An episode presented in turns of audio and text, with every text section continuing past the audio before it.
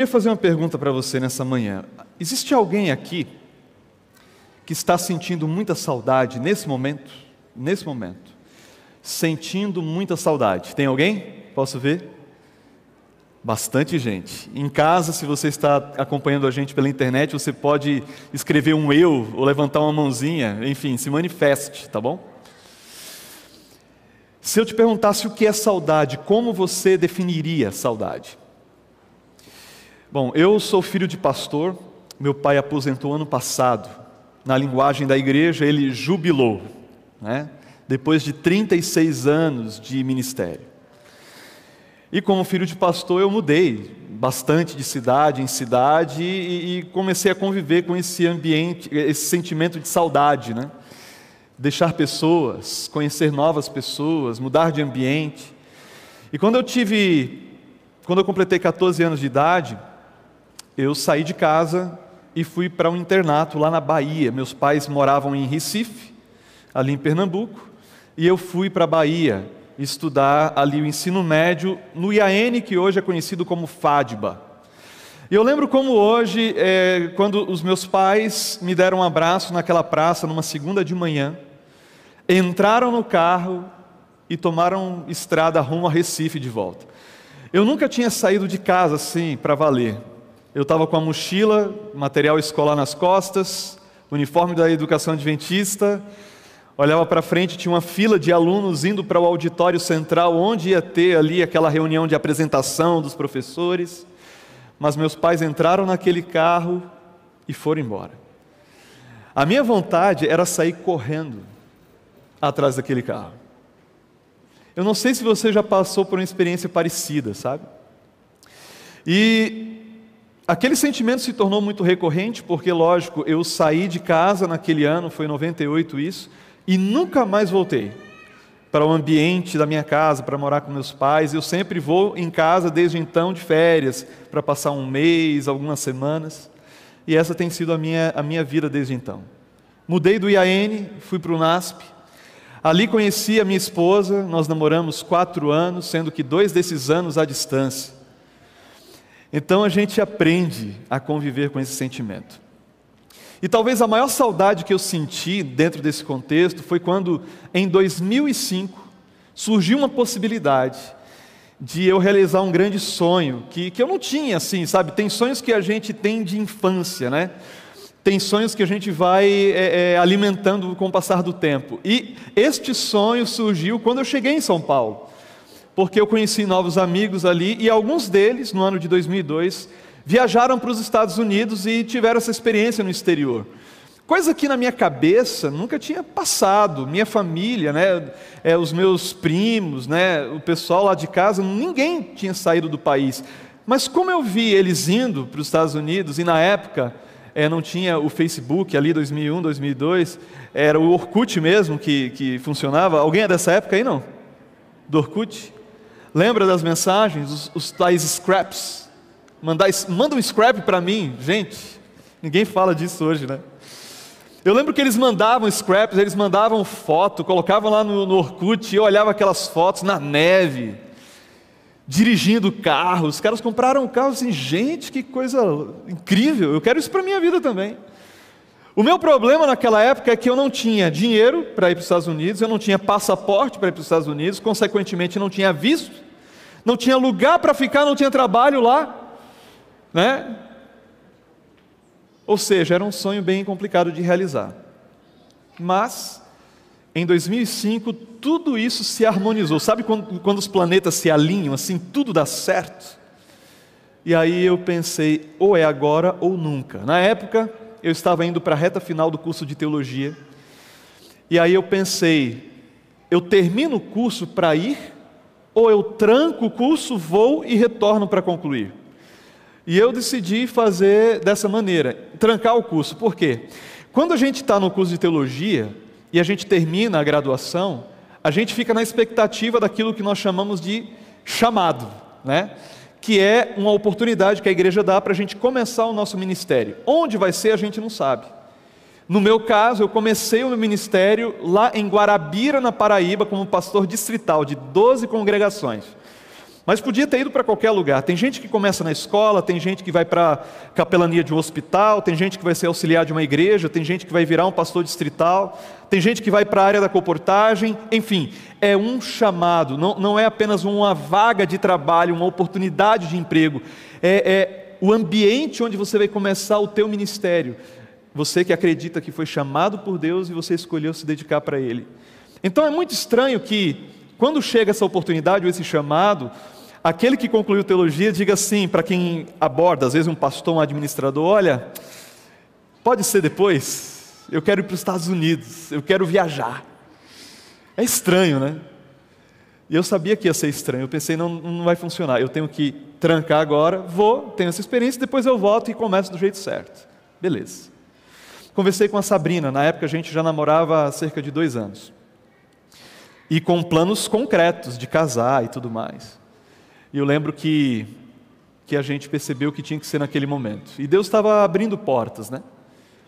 E eu lembro que nós chegamos no aeroporto de Guarulhos, já era, era um sábado à noite, assim, por volta de umas 10, o voo ia sair por volta de meia-noite e pouco, uma da manhã e o aeroporto estava muito cheio, e, eu achava que a gente ia ter um tempo, sabe, para a gente se despedir do jeito certo. E como a gente se despede do jeito certo, né? Conversando, falando algumas palavras, e eu tinha colocado na minha mente coisas que eu não podia deixar de falar.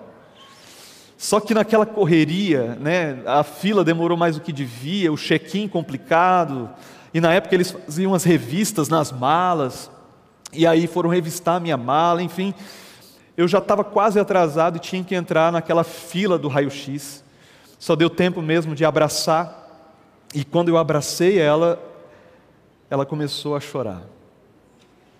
Homens, o que você faz, o que nós fazemos quando a mulher da nossa vida chora no ombro? Hã? Chora junto? Por que vocês estão rindo? A gente respira fundo normalmente. Por mais que tenha vontade de chorar, mas a gente respira fundo para assim, sabe? Bancar uma de forte, sabe? Dizer assim, ó, chora que eu aguento, sabe? E foi isso que eu fiz. E depois que eu me despedi dela, entrei naquela fila e confesso, na fila, não consegui controlar as lágrimas e comecei a chorar. E foi isso mesmo.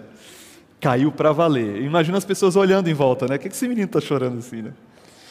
E sentado ali no portão de embarque, já no portão certo, imaginava, né? A Sabrina ainda deve estar tá aí no, no estacionamento, quem sabe, está aqui pertinho. A gente tinha se separado a coisa de minutos, mas o coração ardia, queimava, doía, com a vontade gigantesca de jogar tudo para cima e voltar. Nem sei se daria, mas dá um jeito, né? E voltar para ficar perto dela. Naquele momento eu defini que saudade é, é o resultado de duas coisas não sei se você vai concordar comigo. Saudade é resultado de amor mais distância. Faz sentido? Se você ama e está perto, você sente saudade? Não. Se você não ama e está longe, faz diferença? Agora, se você ama e está longe, fica tranquilo. Esse vai ser o resultado. Vontade de ficar perto. E ali, naquele momento, não sei se você já fez isso alguma vez, eu pensei em Deus. Eu estava ali sozinho, e eu comecei meio que a pensar e conversar com Deus. E a pergunta que eu fiz para Deus naquele momento, em que eu estava sentindo aquilo de maneira tão intensa, eu perguntei para Deus assim: e você? Você sente saudade de mim desse jeito? Desse jeito aí, que eu estou sentindo pela Sabrina, é assim que você se sente em relação a mim? E essa pergunta que eu fiz para Deus foi uma pergunta assim que, que, assim, lá no fundo eu tinha uma resposta, sabe? Mas eu, eu queria ir para a Bíblia, e meu pai sempre me falava a respeito disso, olha, quando Deus ele tem algo especial para nós, isso está revelado na Bíblia, ele, ele não nos deixou no silêncio. Quando é importante para o nosso relacionamento com Ele, isso está revelado. Então eu pensei assim: eu vou procurar na Bíblia um texto ou algumas evidências de que Deus sente saudade não de Pedro, não de João, não de Mateus e do pessoal daquela época, entendeu? Mas de mim. Será que eu consegui? Eu gostaria de convidar você a ler alguns desses textos que me ajudaram a responder essa pergunta. O primeiro deles está aqui no capítulo 13 de João, a partir do verso 33, onde diz: Filhinhos, ainda por um pouco estou convosco. Buscar-me-eis, e o que eu disse aos judeus, também agora vos digo a vós outros: para onde eu vou, vós não podeis ir. Qual é o contexto dessa passagem? Se você observar aqui no capítulo 13, acontece aqui o lava-pés, é aquele último momento antes da cruz, aquelas conversas, aquele clima, aquela expectativa. Os discípulos sentem que tem alguma coisa acontecendo, Jesus tinha consciência do que estava para acontecer. E aí ele começa a revelar alguns pontos para eles. E no meio daquela conversa, Jesus se dirige de uma maneira muito carinhosa, você percebe? Ele diz assim: Filhinhos, ainda por um pouco a gente está junto. Vocês vão me procurar. E aquilo que eu disse antes para os judeus, e detalhe, Jesus já tinha dado spoiler disso aqui antes. Jesus já tinha falado de que isso iria acontecer, só que agora ele está falando de uma maneira mais concreta, mais direta, dizendo assim: olha, eu estou indo embora. E dessa vez, para onde eu vou, vocês não vão poder me seguir. Imagine você, um discípulo que, pouco mais de três anos antes, havia sido chamado por Jesus. Jesus chegou para aqueles caras e disse assim: Ei, venham, me sigam. E eles obedeceram, eles viram sentido naquele chamado, e eles seguiram Jesus por onde? Por todos os lugares. Imagina a experiência que eles tiveram com Cristo, as descobertas que eles foram acumulando. Eles viram Jesus tratando os inimigos dele, aqueles que o tinham como inimigo, de uma maneira diferente. Eles viram como Jesus tratava os excluídos, como Jesus acolhia as crianças. Gente, as crianças gostavam de estar com Jesus. Jesus era alguém que botava apelido no outro. Você, você entende isso? Jesus ele dava risada, Jesus pegava a criança e jogava para cima, fazia cócega. Criança não gosta de ficar perto daquele tio carrancudo lá, entendeu? Aquele, aquele cara que não dá risada. Jesus era legal. Jesus era muito legal. E eles se aproximaram, eles se aproximaram muito de Jesus, e aquele relacionamento foi transformando a vida deles, pouco a pouco. E agora, esse Jesus vira para eles e diz assim: Olha, eu estou indo embora, e para onde eu vou, vocês não vão poder me seguir. Jesus continua falando algumas coisas, ele fala sobre um novo mandamento, inclusive a lição dos jovens tocou nesse ponto essa semana. Ele diz que a identidade dos seus discípulos seria o amor. Ele vai falar coisas importantes aqui. Aí quando chega no verso 36, Pedro, ele retoma o assunto do verso 33. E ele diz assim: Perguntou-lhe Simão Pedro: Senhor, para onde o senhor vai? Respondeu Jesus: Para onde vou, não me pode seguir agora. Mais tarde, porém, me seguirás. A gente que conhece a história inteira, a gente sabe do que se trata, né? Mas para Pedro era era novidade. Pedro ele estava com dúvidas. Vem cá, mas para onde o senhor vai? Queridos, Jesus sabia como os discípulos estavam se sentindo. Jesus conhecia o coração de cada discípulo naquela sala. Do mesmo jeito que Jesus conhece a nossa realidade individual nessa manhã, seja para você que está aqui na igreja ou para você que está em casa, ou assistindo essa, essa mensagem em algum outro momento, Deus conhece o nosso coração e Ele sabe aquilo que a gente necessita. E diante da reação dos discípulos, o que Jesus vai oferecer?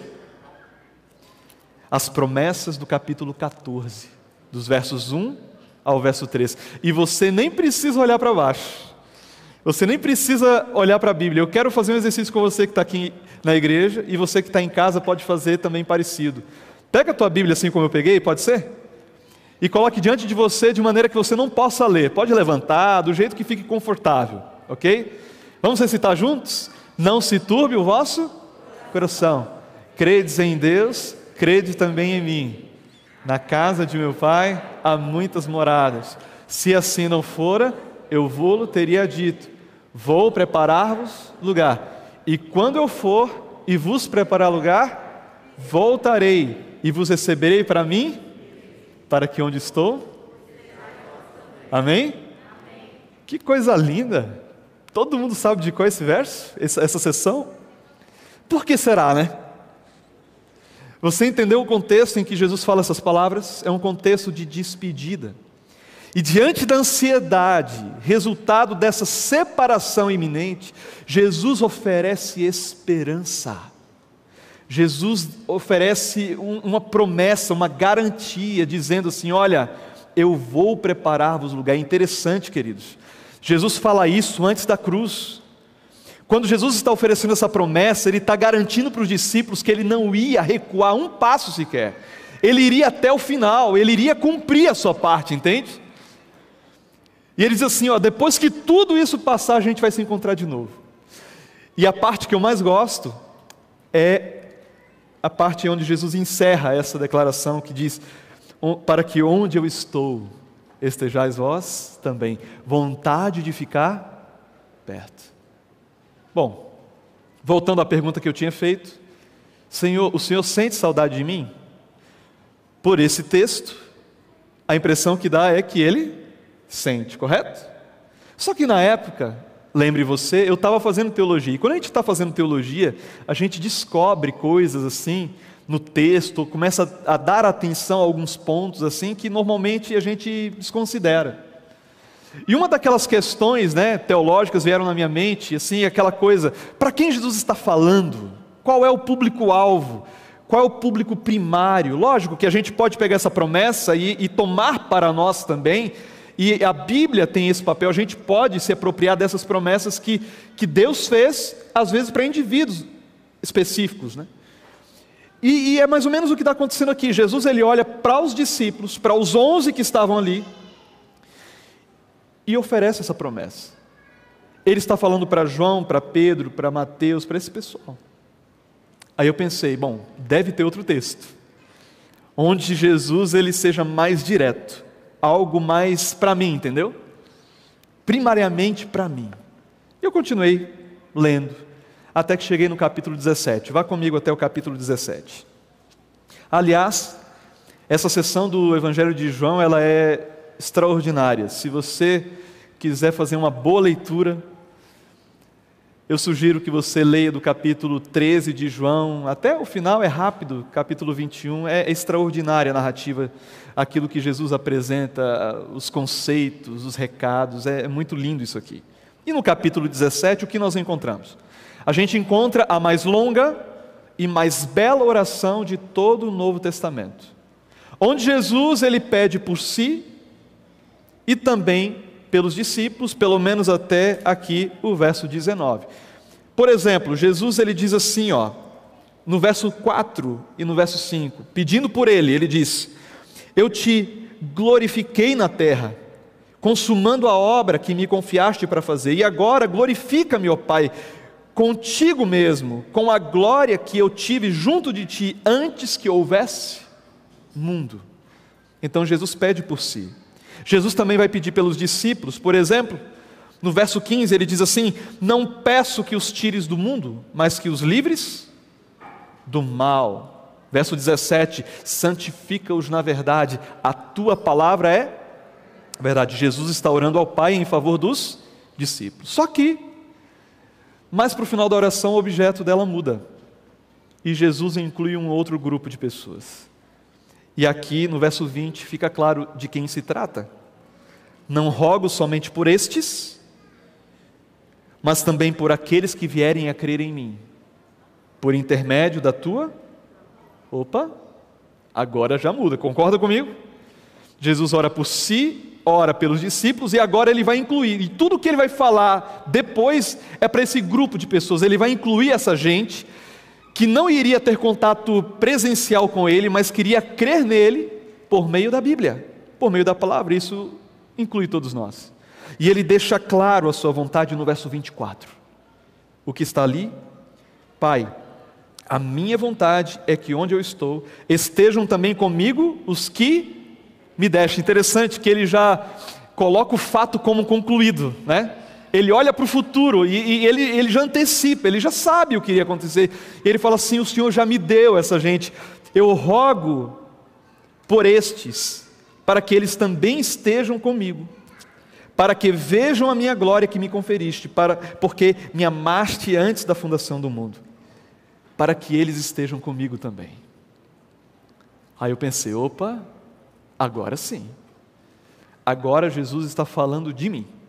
Ele está intercedendo a Deus em meu favor. Você já parou para pensar nisso? Que Jesus incluiu o teu nome, incluiu a você na oração que ele fez antes da cruz. Jesus tinha todos nós na sua mente e ele sabia que a sua oferta iria abrir a, a, a porta para a vida para milhares e milhões de pessoas que iriam crer nele ao longo do tempo. E o desejo dele é o mesmo. Ele quer estar perto da gente. Daqui a pouco eu vou fazer uma pergunta para você, mas antes eu queria só avançar um pouquinho, sabe, nessa história, porque lá em Atos, no capítulo 1, vai chegar o momento de fato da despedida, e eu acho muito bonito o que acontece ali. Por quê? A Bíblia diz em Atos 1 que Jesus ele sai da cidade com seus discípulos após 40 dias é, da ressurreição. E Jesus ele vai conversando com eles, e a Bíblia diz que em determinado momento, Jesus começa a ascender ao céu, ele começa a subir. Eu queria que você fizesse uma imagem, uma fotografia, sabe, na sua mente desse momento. Jesus começa a subir, os discípulos estão aqui embaixo, os onze. Para onde vocês acham que eles olhavam? É fácil, né? Eles olham para quem? Para Jesus. Jesus está subindo, ele é o centro, todo mundo olha. E Jesus olhava para onde? Jesus tinha algumas opções: olhar para o seu destino, olhar para cima também, olhar para o horizonte, ou olhar para baixo. Para onde você acha que Jesus estava olhando? Eu acho que Jesus estava olhando para baixo. Sabe aquela coisa, aquela situação em que você deixa uma pessoa na rodoviária você deixa a pessoa na rodoviária, a pessoa entra no ônibus. Uma pessoa que você ama muito, você deixou a pessoa dentro do ônibus. Só que você não pegou o teu carro e voltou de imediato para casa. Você ficou mais um pouquinho. A pessoa já estava lá no ônibus, mas você ficou esperando o ônibus sair. E você não foi embora até que o ônibus deu a última curva e você ficou olhando para dentro do ônibus na esperança da pessoa lá dentro dar aquele tchau, sabe aquele tchau? Alguém aqui já se frustrou por ter dado tchau e a pessoa lá dentro nem aí para você? Por que a gente faz isso? Porque a gente quer, sabe, prolongar né, um pouquinho mais o contato com aquela pessoa, que é importante para nós, que faz diferença na nossa vida. Eu imagino que Jesus olhava para baixo sim, os discípulos olhavam para cima, os olhares, os olhares se cruzavam nessa tentativa de, de prolongar um pouco mais esse contato. Até que a Bíblia diz que uma nuvem encobre Jesus, da visão dos discípulos. E aqui a, a narrativa bíblica interrompe o que vai acontecer com Cristo. A Bíblia diz que dois anjos apareceram, né, do lado dos discípulos, enquanto eles olhavam ainda para cima. E aqui eu queria fazer uma conexão com o que Ellen White fala no Desejado de Todas as Nações a respeito desse momento. Porque ela diz que quando Jesus ele atravessa aquela nuvem, ele se encontra com uma outra nuvem, só que de anjos, era uma comitiva angelical que iria acompanhar Jesus até a presença do Pai. E embora ela não diga isso, e aí é da minha imaginação e não há pecado nenhum em você inferir ou imaginar ou criar ideias em cima daquilo que, que a gente lê e que foi revelado, eu gosto de pensar que Jesus olha para dois daqueles anjos e fala assim: Ei, vocês podem descer lá para dar um último abraço neles, para confortá-los, para confirmar para eles que o que eu disse é verdade. Depois vocês acompanham a gente, vocês são rápidos. A gente chega junto, mas vocês dois desçam ali. A impressão que eu tenho é que Jesus ele dá essa ordem e os dois aparecem. E aí eles dizem: Varões galileus, por que vocês estão olhando para cima? Esse Jesus que acabou de subir, ele vai voltar do mesmo jeito. Do mesmo jeito. E Ellen White continua descrevendo o que acontece com Cristo. Quando Jesus chega na presença do Pai, gente, uma festa estava preparada. Eu queria que você lembrasse aí qual foi a festa mais chique que você já foi na vida. A festa mais legal, com a melhor ornamentação, com a melhor comida, com a melhor música. Qual foi a melhor festa que você já frequentou? Na minha mente vem algumas, algumas de casamento, sabe? Ellen White diz que o coral dos anjos estava pronto para cantar. Imagina a qualidade da música do céu. Eu estou encantado com a música dessa igreja, sabe? Por mim, vocês ficavam cantando aí, gente, assim, a manhã inteira. Eu sairia alimentado daqui, garanto a você. Porque Deus fala muito comigo através de música, sempre foi assim. Agora imagina a música do céu. Vamos fazer um exercício aqui. Quem é o melhor cantor, na tua opinião? Homem ou mulher, cristão ou não, brasileiro ou estrangeiro, não interessa. Qual é a melhor voz humana que você já ouviu, na tua opinião? Pensou nessa pessoa, nesse cantor, nessa cantora? Agora imagina que essa pessoa está aqui, ó. Está aqui, ó, nesse ladinho aqui, ó. Imaginou? E aqui do outro lado, imagina que o anjo mais desafinado do céu está aqui do lado aqui, ó. Mais fraquinho na música, vamos dizer, né? E aqui vai ter um duelo, um, né? Do The Voice, né? Vai ter um duelo. A melhor voz humana contra a pior voz do céu. Quem você acha que ganha? Quem acha que é a melhor voz humana? Levanta a mão. Ninguém? Estamos ruins assim mesmo? Não dá para competir? Sem chance? Agora imagina um coral de mil anjos cantando, e não são os fraquinhos, não, hein? São os tops. Imagina a qualidade desse som. Agora, gente, imagina um coral de um milhão de anjos.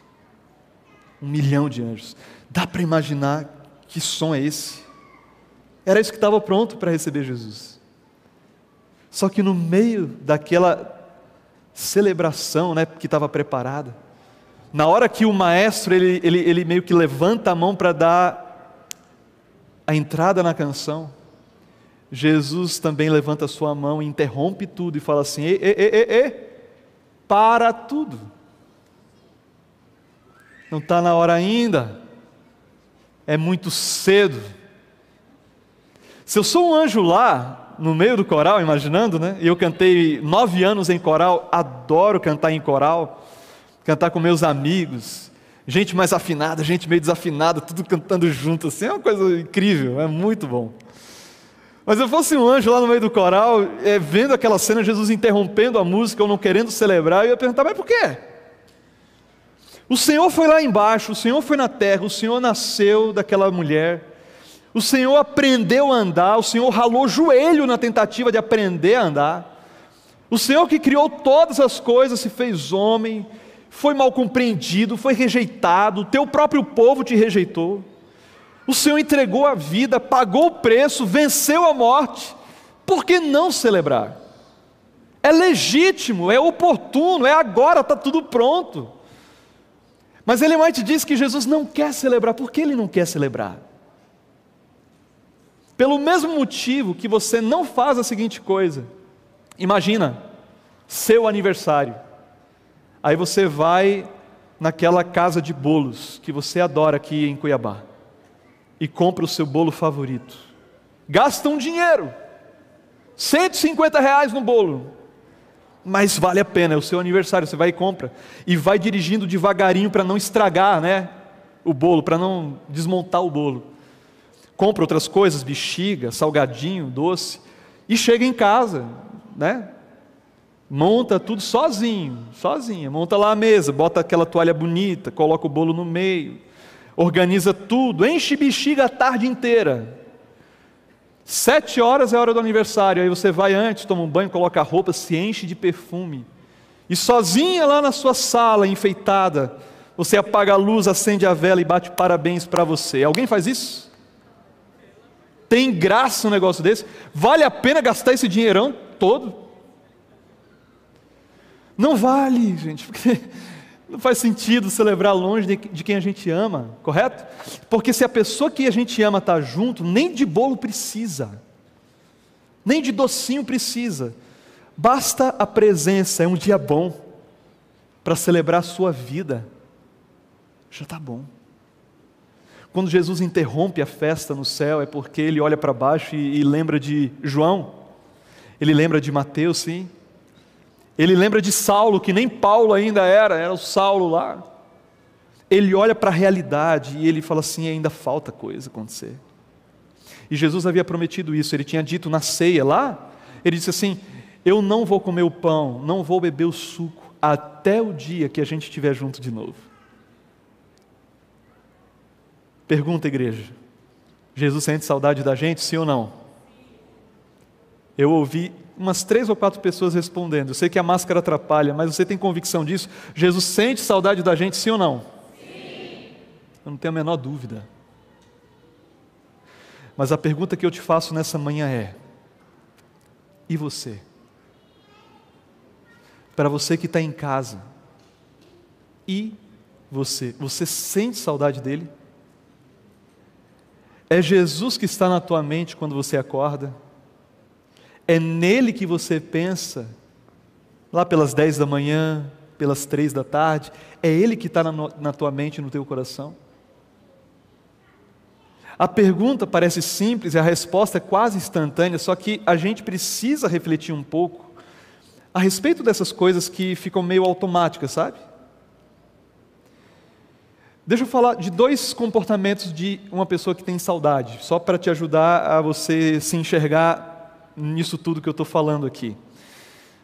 Eu estava lá nos Estados Unidos e lá tinha uma, um plano de telefonia muito bacana. A gente pagava, eu acho, 29 dólares fixos, cadastrávamos num sistema 16 DDIs, ou seja, 16 países, e a gente podia ligar pelo mesmo valor, R$ 29,90, para qualquer telefone fixo em qualquer um desses 16 países ilimitadamente. Bom, né? Ótimo plano. Resultado: um dia eu liguei para Sabrina por volta das 13 horas de um domingo. Ficamos pendurados no telefone até as 19h30. Alguém aqui já ficou mais tempo no telefone com alguém? Olha que eu já perguntei isso em alguns lugares, tem gente que bateu esse recorde aí, gente da uma da tarde até as 19h30. O, o, o, ouvido esquentou, eu troquei de lugar. A mão cansou, eu deitei e deixei o, o telefone meio que escorado, sabe como é? Alguém já fez isso aí, não? De deitar na cama e deixar o telefone e ficar conversando? Quem ficou é porque é de uma outra época, né? Hoje você bota no Viva Voz e não tem tanto desgaste assim. Mas na época não tinha jeito, ou era isso ou até hoje eu converso com ela e pergunto assim: ei, o que, que a gente falava tanto? A gente é casado há 13 anos, gente ficar é muito tempo falando, né? É muito assunto. Eu acho que ela falou 80% do tempo, tudo bem. Mas por que a gente conversa quando está longe? Porque a gente quer, sabe? E você sabe onde eu quero chegar em termos espirituais, correto? Existe um plano que Deus oferece para a gente, não tem nem que pagar R$ 29,90. A linha não cai nunca e você pode ligar a qualquer hora, na madrugada, dirigindo, lavando louça, tomando banho. Qual é o nome desse plano? Oração. E se eu te perguntasse quantos minutos você ficou na última semana, não vou falar, né? Hoje ou essa madrugada, mas na última semana, quanto tempo, se você pudesse somar os minutos? das orações que você fez, quanto tempo será que daria? Talvez um ou outro assim, né? Não chegue a cinco minutos. Ou eu estou viajando aqui, o que, é que você acha? Sabe aquela oração, querido Deus, muito obrigado pela noite.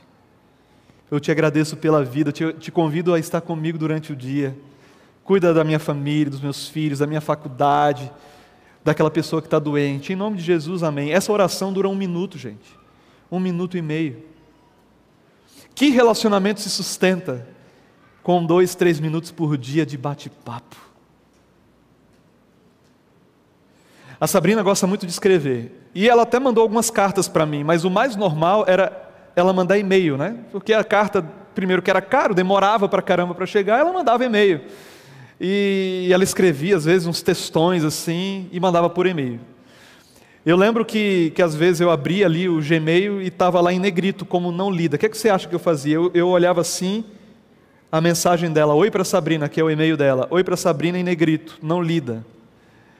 O que, é que você acha? Eu falava assim: Ah, semana que vem, quem sabe? Era isso aí, não? Eu clicava naquele e-mail, gente, e ficava chateado quando a internet não abria o negócio rápido. E eu lia tudinho. E não importava quão longo fosse o texto, eu, eu lia tudo. E respondia de imediato, porque o que ela tinha para me falar era prioridade para mim. Os sentimentos que ela transmitia naquele texto tinha que ver com a minha vida também. Por isso era prioridade para mim. E você sabe que nós temos uma caixa de e-mails lotada de recados, né? De sentimentos, de expectativas de Deus para nós. E está aqui. Está aqui, ó. Acontece que algumas pessoas abrem esse livro e deixam lá, né, no Salmo 23, Salmo 91. Se esquecendo que a Bíblia diz assim: Ei, ela é lâmpada, eu sou lâmpada. Lâmpada para os meus pés é a tua palavra e luz para o meu caminho. Se a Bíblia diz que ela é lâmpada, ela está sugerindo que a gente anda no mundo escuro. E sem essa orientação, primeiro, a gente vai tropeçar um bocado, a gente vai se machucar pra caramba. E possivelmente a gente vai perder o rumo. Por isso a gente precisa se valer da revelação da palavra de Deus, que nos orienta em tudo na vida, nas áreas, nas questões necessárias, importantes para a nossa existência. Está aqui. Deus ele não nos deixou no silêncio, Ele não nos deixou no escuro, Ele nos, nos revelou, Ele, ele se ofereceu. Está tá tudo aqui, está tudo, tudo aqui. Só que a gente não gasta o tempo, a gente não se debruça sobre, a gente não dá a atenção necessária. Então, para mim, quem tem saudade é a pessoa que, pelo menos, gasta tempo conversando com Deus em oração. E também é uma pessoa para quem a Bíblia está sempre na sua rotina, sabe? Sempre na sua rotina. E aí eu te pergunto, e aí você responde para si: Você tem saudade de Deus de verdade? Sem isso, gente, a gente vai se afastando, a gente não fica perto dele. Sem isso, o plano dele continua acontecendo e a gente desconectados de tudo aquilo que ele oferece. A boa notícia é que, por mais que a gente se afaste do ideal de Deus, e por mais que a relação com Deus não tenha significado para nós, Ele sempre está perto da gente. Sempre. Pastor Valdeci tinha uma frase que, que ele disse uma vez e eu nunca esqueci. Ele fala assim: quando você acha que está longe de Deus, quer dizer, quando você acha que Deus está longe de você, adivinha quem se afastou? Não é Ele, é sempre a gente. Bom, deixa eu partir para o final aqui. Era um sábado de manhã e alguém me entregou uma carta. O meu plano era ficar um ano nos Estados Unidos para aprender inglês e juntar dinheiro. Basicamente isso aí, né? Sendo bem honesto com você, era isso. Eu queria aprender inglês e juntar grana. E para isso eu pensei, pelo menos um ano. Menos que isso, difícil. E aí, como eu entrei nos Estados Unidos com visto de turista, eu precisava estender a permanência para não ficar ilegal. Fiz todo o processo, paguei a taxa. Mas naquele sábado de manhã chegou a carta, através de uma irmã que tinha me ajudado no processo, ela me entregou, está aqui. Eu abri a carta e ali estava a resposta da, do consulado americano, dizendo que eu tinha até a quinta-feira seguinte para vazar dos Estados Unidos, se eu quisesse ficar legal lá. Aí eu comecei a pensar o, o que é prioridade, o que é importante, eu continuo, vou embora. Aí liguei para o colégio e eles disseram: se você chegar na faculdade até a segunda-feira, você ainda salva o semestre, você não vai estar reprovado. Aí eu liguei para os meus pais, liguei para a Sabrina e falei assim: Ó, estou voltando. Expliquei todo o contexto. Aí disse: Olha, já comprei a passagem, eu vou chegar na sexta-feira que vem, sete e meia da manhã em São Paulo. Ela disse: Eu vou estar te esperando no portão. Que bonitinho, né? Sim, uau. E ainda mais se você entender, eu não expliquei isso no início, a Sabrina morava no interior de São Paulo e para ela estar às sete e meia da manhã em Guarulhos, no aeroporto, ela tinha que viajar na noite anterior. E foi isso que ela fez, ela viajou na noite anterior, chegou por volta das 10, 11 da noite no aeroporto e ficou a madrugada me esperando. Eu imaginava né, o cansaço dela, não sei se alguém aqui já virou uma madrugada no aeroporto, não é uma coisa boa, ainda mais no inverno, né? E lá em São Paulo faz um friozinho, né? Eu sei que o inverno de vocês aqui é 18, 18 graus. Né? E o pior é que o voo atrasou a conexão e o que era para ser sete e meia virou onze e meia da manhã. E lá no avião, desembarcando, eu pensava, olhei para o relógio assim, eu pensava assim: será que ela ainda está lá esperando? O processo demorou um bocado, mas finalmente eu cheguei naquele portão de desembarque. E quando eu cheguei naquele portão de desembarque, a cena era bem parecida com essa, assim, sabe? O pessoal de casa não está vendo, mas a igreja tem bastante gente aqui hoje. Saudade de igreja, sim, gente. Lá em Curitiba a gente não passa de 30% há muito tempo. Estava assim o portão de desembarque, ó, cheio de gente. Eu acho que chegaram três ou quatro voos juntos, então tinha muita gente com plaquinha, sabe? Plaquinha de empresa, com nome, gente querendo se encontrar. E no meio daquela multidão eu comecei a vasculhar assim, né? Passando os olhos assim, tentando encontrar, será que ela está aqui? Até que daqui a pouco, lá no fundo, eu a vi. O cabelo um pouco mais comprido, mas o mesmo olhar. E a gente foi se aproximando, se aproximando, e eu agradeço porque merece um fundo musical para essa hora mesmo. A gente foi se aproximando, se aproximando, sabe? O que, é que você acha que eu fiz? Eu dei um beijão de trident nela. Um beijão e um abraço demorado. Não sei quanto tempo durou o abraço, eu sei que quando acabou o abraço, eu olhei e não tinha mais ninguém esperando ninguém. O povo tinha ido embora. E ali, sentindo aquele aconchego, aquele reencontro, eu pensei em Deus de novo. E falei assim: Deus, vai ser bom desse jeito. Vai ser bom desse jeito. Quando eu desembarcar naquele lugar, quando eu atravessar aquele portão e te encontrar do outro lado, vai ser desse jeito. Eu tinha pensado assim, o que é que eu vou falar para Deus, né? Não sei se você já pensou assim, quando você encontrar Jesus, né? Eu pensei assim, ah, eu vou falar, Senhor, muito obrigado por tudo que o Senhor fez por mim.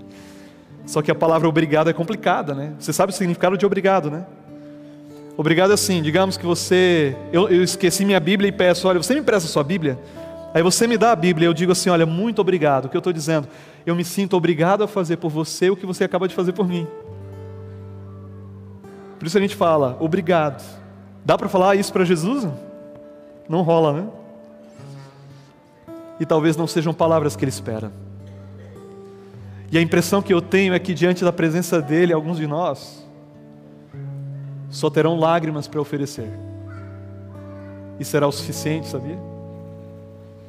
E para esse momento, existe um texto que, para mim, assim, se refere a essa hora, a esse momento aí está lá em Apocalipse capítulo 21, verso 4, onde diz assim: E ele enxugará dos olhos toda, toda lágrima.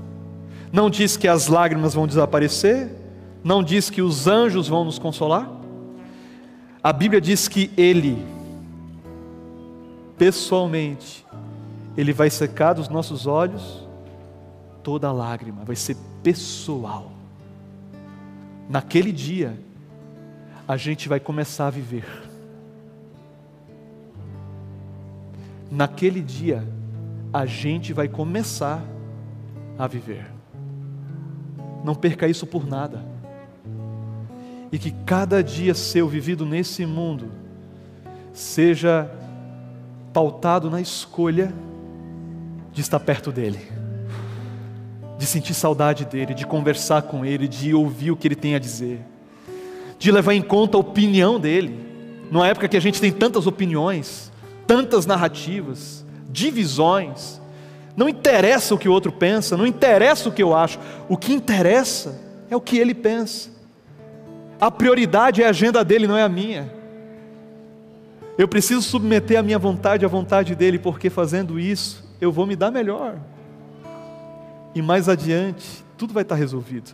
Mas a gente não pode desperdiçar tempo. A gente precisa viver hoje nessa expectativa, amém? Eu espero sinceramente que você escolha isso todos os dias. Sentir saudade desse Deus que morre de saudade de você. Tá bom?